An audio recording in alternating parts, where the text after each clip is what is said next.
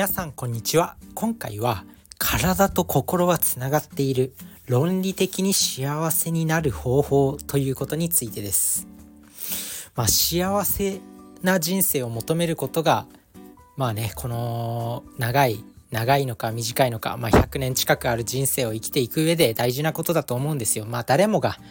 ね幸せに向かって生きてると思うんですよねそれぞれの。まあ、そんな人生を幸せにする方法があります。で今回のお話は自分自身はあの Voicy っていうアプリで、まあ、いろんな人のポッドキャスト配信を聞いてるんですけれども、まあ、その中でね鴨頭嘉人さんっていう、まあ、講演家の方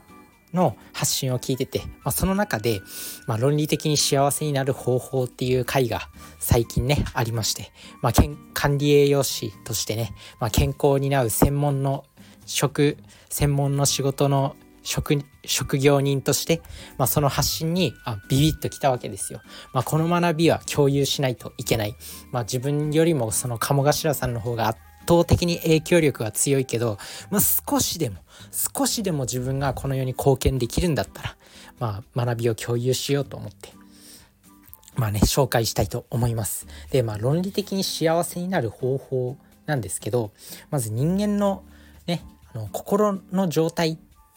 心の状態が悪い時に、まあ、心の状態にフォーカスしない方がいいんですよ。え、って思うかもしれないんですけど心の状態が悪い時例えばうわちょっと今メンタル病んでんなとかうわ明日なんか会社行きたくねとか、まあ、そういう時にあ自分のメンタル落ち込んでるわっていうところにアプローチしちゃダメなんですよね。そうするとどんどん反数思考って言って、まあ、悪いことを考える悪いことを考えてしまうネガティブのループに入ってしまって余計良くないっていうふうに言われてます。だからそういう時は体の状態にフォーカスした方がいいんですよ。でまあ具体的にその人間が幸せになる時ってどういう時なのっていうと幸せホルモンっていうものが分泌されてる時に幸せになるんですよ。でこの幸せホルモンを分泌させる方法っていうのは心の状態とか意識を変えるんじゃなくて体の状態を変えるとかなんか自分自身のなんだろうこう物理的な考え方を変えるんじゃなくて行動とか、まあ、そういうなんか触れ合うもの自体を変えないと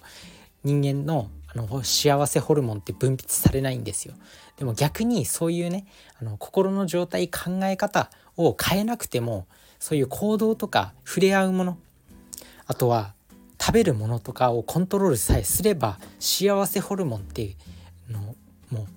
何体の状態本能で分泌されてくるんで幸せになれるんですよねだから、まあ、今回はその方法を紹介するんですけどまずねその幸せホルモンにはまあ、人間の幸せホルモンには大きく3種類あります。まあ、結構勉強してる人、まあ、こういう意識高い系の発信を聞いてる人とかならまあちょっとは聞いたことあるのかなとも思うんですけどその3種類はセロトニンオキシトシンドーパミンです。このセロトニンオキシトシンドーパミンを分泌させることができればもう人間幸せなんですよ。幸せな気も気持ちになって幸せな気分になるんですよ。でまずねこの幸せホルモン3兄弟っていうふうに、まあ、鴨頭さんはおっしゃってたんですけどこの分泌させる順番も結構重要だっていうふうにおっしゃってました。でまずそれぞれ簡単にどんな効果があるのか。それぞれ簡単にどんなこの3種類のホルモンにはどんな効果があるのかご説明するんですけどまずセロトニンですね。これが腸なんです。この長男のセロトニンは、まあ、体が健康な状態とか、まあ、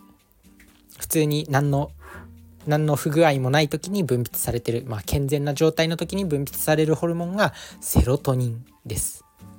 で次オキシトシン。これが次男だそうです。3兄弟の中の次男。オキシトシンっていうのはこれは愛情とかつながり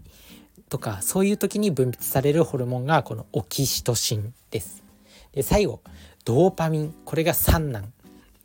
3兄弟の中の三男。このドーパミンっていうのは成功したりとかお金。あとは達成したり達成したりとか。まあそういうねなんかこう癒しにあふれたそんなホルモンがドーパミンです。でこの3兄弟。をしっかりと順番を考えて分泌させることが重要なんですよ。でこれなぜかっていうと例えばドーパミン的なこう幸せドーパミンよりのドーパミン寄りの幸せを求める例えばめちゃめちゃ仕事頑張って達成するとかあとはもう何時間も働いて大成功するんだみたいな時だと逆にねこう家庭をおろそかにしてしまったりとかあとは健康を損ねてしまったりとかそうすると、まあ、健康を損ねると。あと健康を損ねてしまうとセロトニンも分泌されてセロトニンも分泌されなくなっちゃうし。それで家庭も崩壊するとオキシトシンも分泌されなくなっちゃうんですね。なのでドーパミンを先に求めてしまうとあの全部がダメになっちゃうんですよ。まあだからそんな感じで順番が結構大事なんですよね。でだから最初にこの長男の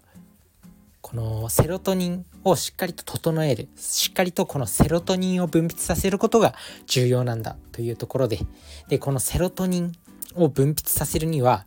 どういったことがいいのか4つですね。4つできることがあります。別に才能がなくてもお金がなくても4つできることがあります。まず1つ目太陽の光を浴びる。太陽の光を浴びるとセロトニン神経っていうのが活発になって非常にセロトニンが分泌されるみたいです。まあよくね睡眠の本とかなんかそういう健康法の本とかによく書いてあることではあるんですけどやっぱりこれが大事ということですね。あと人間っていうのはやっぱ太陽の光が昇って日が沈むと眠るっていうのがもう原始時代からのその生活リズムになってるんで、まあ、やっぱりそういうなんだろう本能的にそういうことが大事なんだなっては思います。まあそんな感じで1つ目が太陽の光を浴びる。2つ目がリズム運動。リズム運動をするとセロトニンが分泌が促進される。セロトニンの分泌が促進されます。だからウォーキングとかあとはランニングも非常にいい。ということですね。リズム運動。あとは歌を歌うとかもすごくいいみたいです。あとはダンスとかね。そういったことをぜひ取り入れていきましょう。で、3つ目がトリプトファンですね。トリプトファン。聞いたことありますかね？これ必須アミノ酸の一つで、まあ、タンパク質です、要は。だからタンパク質の含まれてる、まあ、魚とか肉とか納豆とか卵をしっかりと摂取しましょうということですそうするとセロトニンこのトリプトファンっていうのは体の中でまあこうねいろいろ消化酵素とか消化酵素かな。トリプトファンっていうのはなんかなんていう自分も管理栄養士なんで大学の時に習ったんですけどそのトリプトファンをなんかタンパク質変換酵素みたいなのがあってそれでセロトニンに変換してくれるんですよ。このトリプトファンっていうのは代謝されるとセロトニンになるんですね。なのでしっかりとトリプトファンを摂取するとセロトニンが分泌されます。あとは最近だとトリプトファンサプリメントとかあとはプロテインとかでも結構売られてたりもするんでそういうのも活用してもいいかもしれないです。で次4つ目人に会うということですね。やっぱ人に会うとセロトニン量が増えるみたいです。なんかね一時期そうコロナ最近までコロナあったじゃん。23年前までコロナがすごく流行してたと思うんですけどその時なんかね人と会えなくなってうつ病の人が増えたみたいなニュースがあったりしましたね。まあ、そんな感じで人と会う機会が減るとやっぱりセロトニンが減ってしまうんですよね。で逆に人と会うとセロトニンが増えるんですよ。なので人と会う是非習慣に取り入れてみる。でこの今日紹介した4つセロトニンを分泌さセロトニンを分泌させるための4つのこの習慣。これをしっかりと継続する習慣にするっていうことが重要。この4つをやったからといってその日から、まあ、まあその日から多少は効果出ると思うんですけどその日からもうバリバリに目に見えるような成果が出るとかではないと思います。なのでしっかりとこれを継続していく。それが重要なんだということです。是非この4つの習慣もう一度まとめると太陽の光を浴びるリズム運動トリプトファン人に会う。是非取り入れてみてください。まあそんな感じでね、まあ、うつ病現代の深刻な現代病でもあると思います。なんか人口のに全世界で2億8,000万人。でアジアの中では日本まあアジアの中で日本のうつ病っていうのはあんまりそ少ないみたいです。アジアの中ではね。でもそれでも日本の人口の4%がうつ病になってるっていうふうに言われてます、まあ、100人に4人がうつ病なんですね。なのでまああながちねそんな放っておけない問題でもあると思うんですけどまあ、今日紹介した、まあ、心の状態が悪い時に心にフォーカスするんじゃなくて紹介した方法行動を変えると、まあ、体の状態にフォーカスすると非常にいいよと。心の状態を変えるんじゃなくて太陽を浴びる。心の状態意識考え方を変えるんじゃなくてリズム運動をする。とかトリプトファン食べるものタンパク質を摂取する。あと人と会う。それを心がけていくとセロトニンまずは腸内を整えることができるよ。ということです。是非取り入れていきましょう。まあそんな感じでね。まあこの後ねオキシトシンと